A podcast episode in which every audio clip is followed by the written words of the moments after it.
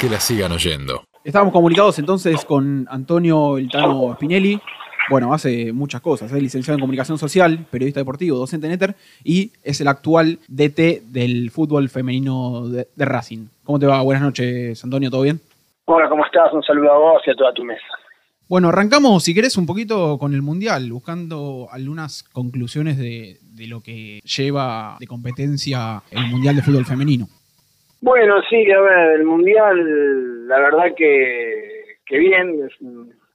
La verdad que Argentina no, la verdad que lo que estamos adentro de lo que es el fútbol femenino, no, no esperábamos que por ahí que Argentina tuviese este rendimiento, sobre todo cuando en la zona de fase en el sorteo te toca el último subcampeón del mundo como Japón y el tercero, ¿no? El mundial pasado como Inglaterra, además Inglaterra hoy por hoy es uno de los máximos candidatos a ganar el, mundial, que sabemos que son dos selecciones a priori que se preparan para ganarlo. Y Argentina no deja de ser una selección que hace dos años atrás no tiene ni ranking FIFA, no estaba compitiendo internacionalmente, que se volvió a rearmar y que hace 12 años que no, no participaba en una competición internacional como su mundial. Eh, sinceramente, la idea era quizás, a priori los que estábamos por ahí más metidos en esto, de que jugarse en la última fecha con Escocia, que puede ser el rival más terrenal. Lo que era impensado era que Argentina hoy esté con un punto y con un solo gol en contra en los dos primeros partidos que eran contra dos rivales de fuste, ¿no? Así que del lado de Argentina, la verdad que, más allá que los resultados y por ahí la gente se queda enganchada con el resultado que fue una, un empate y una, y una derrota y que es, y por ahí en lo táctico Argentina realizó un planteo un poco más austero y prudente y viendo si el rival a través de, la pelota y el, ataque le generaba algún espacio para contraatacar. Más allá de eso, los resultados son, muy buenos porque aparte era impensado que Argentina dependiera de sí mismo en la última fecha y habiendo pasado ese escollo durísimo como son Japón e Inglaterra. En cuanto al resto, veo a Brasil muy complicado en su zona, siendo cabeza de serie, está muy complicado, le dejó contra Italia que sienta clasificado, eh, tiene que ganar o mínimo empatar, no lo tiene fácil, después me parece que, que los candidatos ya están clasificados y me parece que cumplieron con sus expectativas, tanto con Inglaterra como, como digamos como Francia, que es el local, eh, Estados Unidos mismo. Eh, quizá la gran sorpresa del Mundial hoy por hoy sea, sea Italia que esté clasificado y que también con un rival similar a Argentina, que, hace muchos años que no participa en un Mundial y que y que por ahí contra todos los pronósticos ya, ya se, aseguró no solamente clasificar, sino el primer puesto en una zona donde está Brasil y Australia, que son dos candidatos a, a poder llevarse la copa, ¿no? Y Antonio, ¿qué se puede rescatar de lo que se ha hecho? Seguramente falte mucho por hacer, pero ¿qué se ha hecho bien para llegar a este escenario actual en el cual una selección argentina se, ha vuelto de algún modo competitiva frente a, las grandes potencias? Sí, a ver, sobre todo la situación argentina hace dos años atrás era, era muy, digamos, muy pobre, sobre todo porque Argentina no tenía, digamos, en ese, en ese entonces competición internacional, no tenía ranking, no tenía, digamos, no, tenía ni entrenador, eh, asume hace dos años atrás, o año y medio atrás, ni siquiera hace dos años, Carlos Borrello, que fue el entrenador que también fue el mismo entrenador que dirigió a Argentina tanto en el Mundial 2003 como en 2007, es un entrenador que por ahí es el que más conoce el ambiente del fútbol femenino, que más conoce la jugadora, eh, y creo que podría pelear a la experiencia de él, y sobre todo me parece que también se apostó a las jugadoras que están jugando en el exterior, la, base titular del equipo nacional son jugadoras de chicas que juegan en el exterior. Eh, salvo Vanina Correa, que es la arquera Rocío Central, y las demás chicas están todas jugando, jugando afuera, sobre todo en la Liga Española, que, es una liga que, con el correr de los años se ha hecho competitiva, sobre todo porque España también viene de ser campeón femenino sub-20, entonces es una liga que, que también forma buenas futbolistas. Obviamente Entonces de ahí me parece que Argentina construyó, digamos, una base sólida eh, y también me parece que fue rompiendo algunos estratos eh, deportivos, ¿no? Uno no pensaba que en la Copa América Argentina pudiera ni siquiera clasificar al hexagonal final, le gana a la, a la Venezuela de Reina Castellano, por ejemplo, a Colombia que también tiene una liga profesional hace un par de años atrás, eh, después eh, termina dejando una muy buena imagen con Brasil y termina siendo tercero, que eso le, significó jugar un repechaje con Panamá, eh, y haber y tener la chance concreta de ir a un mundial. Desde ahí me parece que, que las chicas estas han logrado cosas impensadas a priori, ¿no? Lo que es una proyección a futuro, me parece que rompieron con todo, con todos los pronósticos. Y ahí me parece que es loable tanto las jugadoras como el cuerpo técnico y la mancomunión que se ha dado desde los dos, desde los dos sectores, tanto jugadoras como entrenador, eh, o cuerpo técnico en este caso, porque no trabaja solo, eh, donde hubo un compromiso con el objetivo y un compromiso a través de hacerlo una determinada idea de juego, ¿no? Me parece que eso también se vio plasmado en los primeros dos partidos, donde Argentina salió con un libreto estudiado, eh, amalgamado y sobre todo eh, un equipo que se comprometió del minuto cero hasta el minuto 90. Obviamente en el fútbol masculino, en los mundiales, vemos que hay diferencias, pero también por ahí las distancias no son tan grandes entre los equipos. ¿Cómo explicarías vos qué elementos son los que hacen que los favoritos ganen casi todos los partidos, que no haya sorpresas. ¿Dónde radican las diferencias entre las que son las principales potencias y por ahí los equipos menores? Y bueno, más o menos como cuando el fútbol también masculino empezó a armarse, ¿no? En su momento también eh, las potencias ganaban y ganaban por un marcador holgado. Pensá que, que las potencias tanto sean los países escandinavos como Noruega, como Suecia, bueno, Francia mismo ahora porque es local, Inglaterra, Japón, eh, Estados Unidos, son selecciones que vienen trabajando hace varias décadas y, vienen trabajando con una estructura firme y sólida. Y las demás selecciones es como que fueron de la mano a través del boom del fútbol femenino a nivel FIFA, ¿no? A nivel internacional y mundial. Entonces, quieras o no, los años de, trabajo y, de estructura planificada de esas selecciones hacen que que corran, digamos, que corran con ventaja y que los resultados por ahí no sean sorpresivos. Por eso lo de Argentina, por ahí el que no está en el día a día no, no lo logra entender, pero es, es, muy fuerte que, Argentina haya logrado un empate con Japón y, y, haber perdido por la mínima con, Inglaterra. Es mucha la diferencia entre los equipos que son potencia con los que no lo son. Por eso es muy difícil que vos veas resultados sorpresivos. Quizás el más sorpresivo fue el de que ganó la Australia que es el número 6 de ranking FIFA Australia y que era impensado que Italia por ahí le ganara, y sobre todo empezando perdiendo y dándoselo vuelta. Pero sacando resultados así, muy muy esporádicos, muy puntual, eh, te vas a encontrar con, con resultados que van a ser casi siempre los de la lógica, ¿no? ¿Y en qué aspectos del juego esa diferencia se manifiesta? ¿En una cuestión física, en una cuestión de entendimiento del juego, en una cuestión técnica? Bueno, eso es una pregunta muy buena y que por ahí es más para, para charla de café o más filosófica y más subjetiva. Gente del fútbol que te va a decir que tiene que ver más con una cuestión física, otros que te van a decir que es por una cuestión más técnica. Yo creo que tiene que ver un poco con, con un mix de todo. Yo descreo la preparación física descontextualizada del juego. No, no, no lo creo así, no lo creía así en varones cuando trabajaba en varones, tampoco lo creo así con, con, las chicas, con fútbol femenino.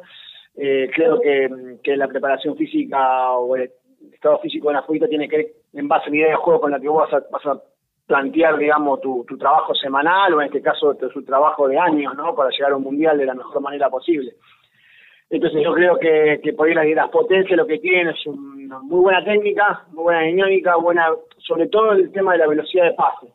La toma de decisión a través de la velocidad de pase creo que, es llamativa la diferencia que hay entre, no sé, cómo inicia o a través del pase, cómo, cómo se manifiesta el volumen de juego de Estados Unidos, por ejemplo, eh, con respecto a otras selecciones de menor envergadura. Creo que ahí radican en ese mix entre lo físico, lo técnico y lo táctico, aunado con la toma de decisión que forma más la parte psicológica de la futbolista en este caso, ¿no? ¿Y cuánto de todo esto tiene que ver con los distintos procesos formativos? Digo, aprovechando también tu experiencia en fútbol formativo general, em, respecto de eh, la materia prima con la que cuenta cada uno, no solamente con el trabajo mm, a nivel selecciones que vos bien destacabas, sino el hecho de, bueno, cómo llegan eh, las jóvenes a ser eh, futbolistas y de qué manera desarrollaron ciertas aptitudes o dejaron de desarrollar en, un proceso formativo. Sí, a ver, creo que es un trabajo que, que va unado y va todo de la mano, ¿no? primero que todo, que ya Argentina tenga una liga profesional a partir o semi-profesional, por llamarlo de alguna manera, a partir del próximo campeonato, que será acá un par de meses, ya es un aspecto positivo o tenés un puntapié de dónde, de dónde arrancar. Eh, después me parece que, es importante que, haya categorías formativas, eh, que haya una reserva, que haya categorías juveniles, que haya escuela de formación, de tecnificación y formación de, de nenas de futbolistas. Eh, en algunos casos también han planteado el tema de ponerlo como, como materia obligatoria dentro de la materia de deporte o educación física en los colegios primarios, por como hace China, como hace Estados Unidos. Estados Unidos tiene toda una estructura universitaria a través del fútbol, ¿no? Que te becan eh, a través del deporte hacer una carrera universitaria y te incitan a, a través del, del deporte eh, tener esa beca universitaria, ¿no? A través de la excelencia deportiva. Y el fútbol femenino, o el fútbol en este caso, es más elegido mayoritariamente por, por las chicas. Entonces, eso hace también que ya tengan, tengan muchos años de formación y que la jugadora arranquen de muy temprana edad, que son de los procesos cognitivos, eh, de, de, digamos, de, las personas en general, no solamente la parte futbolística o lo deportivo, sino también la parte educacional, ¿no? Es mucho más fácil aprender idiomas cuando uno es joven, cuando uno es chico, que cuando uno es más grande, o como aprender a manejar, ¿no? También es lo mismo. En el caso de jugar al fútbol me parece que que va un poco aunado a eso, ¿no? Que, que es importante que cuando están en capacidad de desarrollo, en lo que es la edad de entre 6, ¿no? 4 6 años a, a 12 años, eh, me parece que, que, es importante que, que, que, se trabaje ahí en la parte de lo que es la formación, la parte de técnica, el concepto de la técnica, pase, recepción, conducción, golpe de cabeza y remate, me parece que trabajando en base a eso y después poderlo llevar plasmado más a un a un planteo táctico, no a darle un funcionamiento dentro de un, de un esquema, digamos, dentro del campo de juego, hace que, que vos ya tengas algunas herramientas solidificadas a muy temprana edad. Entonces me parece que por ahí eh, radica la supremacía que tienen estas selecciones ¿no? que son caretas de ganar el mundial con las que recién inician este trabajo. Yo creo que Argentina, si mm, digamos afleta las, las clavijas en, eso, creo que, que, que, puede, que, lo puede lograr y que, mm, quizás en una década, por decirte un tiempo estimativo, o más o menos aproximadamente, Argentina puede llegar a estar a la altura de las potencias porque la materia prima está. Jugadoras talentosas hay, pero es un talento salvaje, es un talento genuino. Y somos un país futbolero por naturaleza y las chicas no están exentos a eso. Entonces me parece que ahora lo que falta es darle no todo un marco a esto, ¿no? Hablando de marcos, justamente, se está dando un proceso de profesionalización del fútbol femenino. ¿Cómo lo viviste vos como integrante del cuerpo técnico del plantel de Racing? Se dio un hecho histórico, las chicas de San Lorenzo, parte del plantel, firmó su primer contrato. ¿Crees que es posible que otros clubes hagan lo mismo? que la AFA incita a los clubes a hacerlo? Bueno, a ver, eh, AFA ya hizo un comunicado oficial, de hecho, planteado, hizo una conferencia de prensa eh, a través de, Claro, Chiquitate, el presidente de, AFA, donde a través, por ya nace, digamos, la, liga, la próxima liga siendo profesional, por llamarlo de alguna manera, donde todos los clubes van a tener subvencionado por AFA por, por intermedio, digamos, por la duración de una temporada, de un año, ocho contratos mínimos. Entonces van a haber ocho jugadores mínimos profesionales por plantel.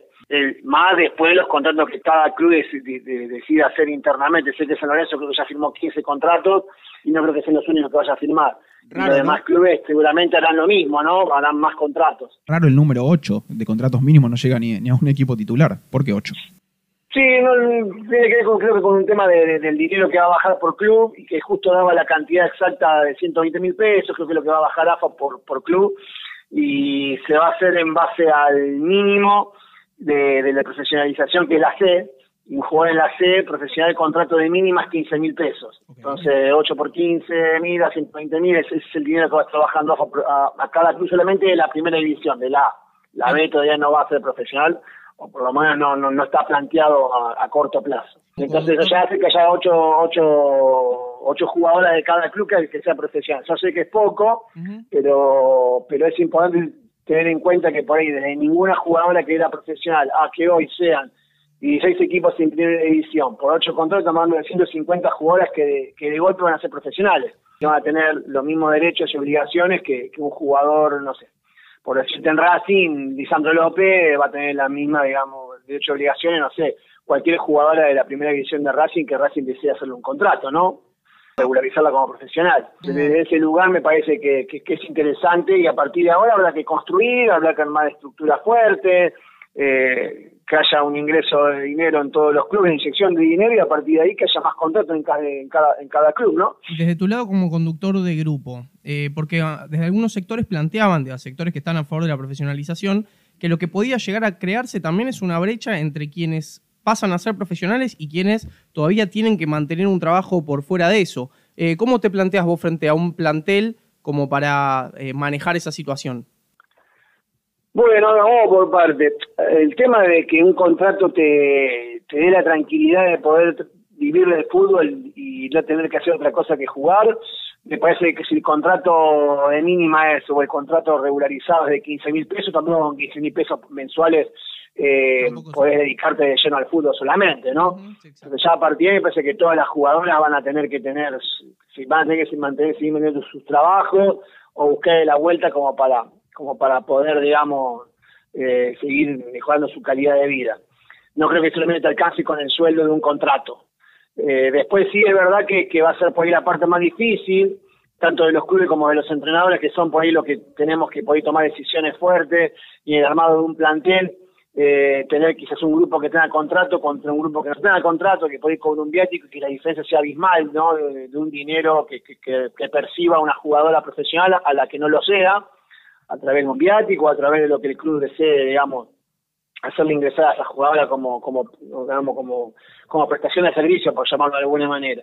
Sí, va a ser, eso va a ser lo más complicado, pero creo que en este sentido, y lo he hablado también con mi jugadora, y lo hemos hablado también con, con otros colegas entrenadores, me parece que ahora a partir de es, es paciencia, empezar a aprender, esto va a ser un poco de ensayo de error, y estamos en una etapa de transición donde vamos a tener que ser pacientes y si queremos digamos, que el fútbol femenino crezca, vamos a tener que tener, poner todo un granito de arena como para, como para poder, digamos, sacar esto eh, a flote y que, y que Argentina, por sobre todas las cosas, tenga una, una selección competitiva, que esté a la altura de las potencias y, a través, y tener una liga competitiva sobre todas las cosas, mucho más equitativa que por ahí lo que vino haciendo en los últimos años, ¿no? Que por ahí son dos o tres equipos que disputan por salir campeón y el resto son todos outsiders que, que, están en, ¿no? viendo si pueden de, de, vez en cuando por ahí ganarle alguna de las potencias y, y se, da como una especie de batacazo, ¿no?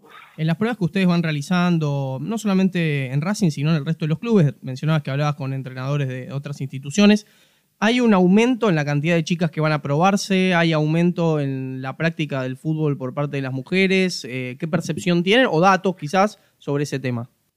Mira, eh, yo estoy en Racing hace dos años y medio, Racing no tenía la actividad y, la encomendaron a mí para que me haga cargo, digamos, de carne toda la estructura de lo que es el fútbol femenino dentro de Racing. Desde que yo ingresé al mundo del fútbol femenino, te puedo decir que, que está en un continuo boom. Me acuerdo inclusive cuando fue en el 2017 que, que, hicimos la primera prueba para, para jugadores, vinieron alrededor de 200 chicas. Y, y me parece que, que esto viene de hace rato ya el fútbol femenino creciendo en Argentina a pasos agigantados. Lo, por ahí lo que se generó ahora con la profesionalización, o que estamos justo ahora en un momento muy en boga de lo que es el fútbol femenino a través de lo que es el mundial, es una visibilidad que antes por ahí no tenía, o por ahí solamente antes era mucho más de gueto, ¿no? Era solamente eh, las chicas que jugaban al fútbol, que practicaban algún deporte y que era mucho más, eh, era, era mucho más chico el nicho por ahí, de la gente que, consumía el fútbol femenino, pero siempre, siempre hubo buena repercusión. Yo te digo por lo menos en cuanto a lo que fue las pruebas de jugadores desde que empezamos hasta, hasta el día de hoy. Yo creo que la diferencia que hay de hace dos años y medio atrás que yo empecé ahora es la visibilización que se que se hizo, digamos, la visibilidad ¿no? que, generó el fútbol femenino dentro de, dentro de Argentina. Y lo que me agrada de esto es por ahí uno leyendo redes sociales, o por ahí hablando con gente que no que no es del, del ambiente del fútbol femenino, que por ahí tenía una especie de prejuicio previo, eh, las veo como enganchados y como que se sorprendieron el nivel de, la, de las chicas, eso está y eso está bueno, porque el impacto de la no de la visibilidad es positivo, podría haber sido negativo también, porque uno nunca sabe cómo le puede eh, repercutir al otro. En este caso me parece que, que, que, es todo ganancia todo lo que está lo que está sucediendo en el mundo del fútbol femenino dentro de Argentina hablando de visibilización, y vamos a aprovechar otra de tus facetas, porque ya hablamos de lo que tiene que ver con de fútbol formativo, también de fútbol femenino. Eh, contanos desde tu rol también como periodista, eh, ¿qué es lo que le falta? ¿Cómo ves la cobertura de parte de los medios de comunicación sobre el fútbol femenino? Eh, ¿Qué vicios le ves y qué cuestiones tiene todavía por crecer? Bueno, creo que, que, mm, que sobre todas las cosas esto va a generar que haya más medios cubriendo, ¿no? Más medios eh, cubriendo fútbol femenino. Lo importante es que como, que como es, digamos, un, un nicho que recién, no, como que se, se resquebraja para, para como, como uno se resquebraja, ¿no? Eh, algo que, que, sale para sale sale a flote eh, va a haber muchos medios y lo que está bueno es que por ahí muchas chicas o chicos también que, que quieren incursionar dentro del mundo del periodismo el periodismo deportivo en este caso que es muy difícil a veces generar no autogestionarse un medio no personal con un grupo de amigos o de amigas y generar un medio o un multimedio a través del fútbol femenino creo que creo que, que, puede ser un, un buen, digamos, una buena manera de poder incursionar dentro del mundo del periodismo deportivo. Después, después que las herramientas que hay que utilizar son las mismas que tiene que utilizar cualquier periodista cuando ingresa dentro de este mundo, no tratar de ser coherente, de, tener responsabilidad a la hora de, informar, saber del juego sobre todas las cosas, eh, porque a los que estamos dentro del lado de lo que somos protagonistas, tanto sea los entrenadores como las jugadoras, nos gusta hablar de, de, fútbol, de juego y poniendo tanto de las cosas extrafutbolísticas, que si bien sirve para visibilizar, no sobre cómo es la vida de una futbolista fuera de lo que es el entrenamiento, fuera de un partido. Y bueno, sirve para, para visibilizar, pero no es, no es lo que hace el juego, digamos, no es lo que hace el rol de la futbolista dentro del campo de juego, ¿no? me parece que desde ahí eh, tiene que haber un crecimiento y, eso es importante que al haber más medios, eh, la vara la van a ir poniendo mismo ustedes, los periodistas, va a ser el producto que vayan formando cada, cada medio, ¿no? Tano, muchísimas gracias, muy claro en tus conceptos, te agradecemos la comunicación y te mandamos un abrazo grande. Un abrazo. un abrazo enorme para vos, un saludo a todos y bueno, a disposición de ustedes para cuando necesiten. Muchas gracias, abrazo. Que la sigan oyendo que la sigan oyendo.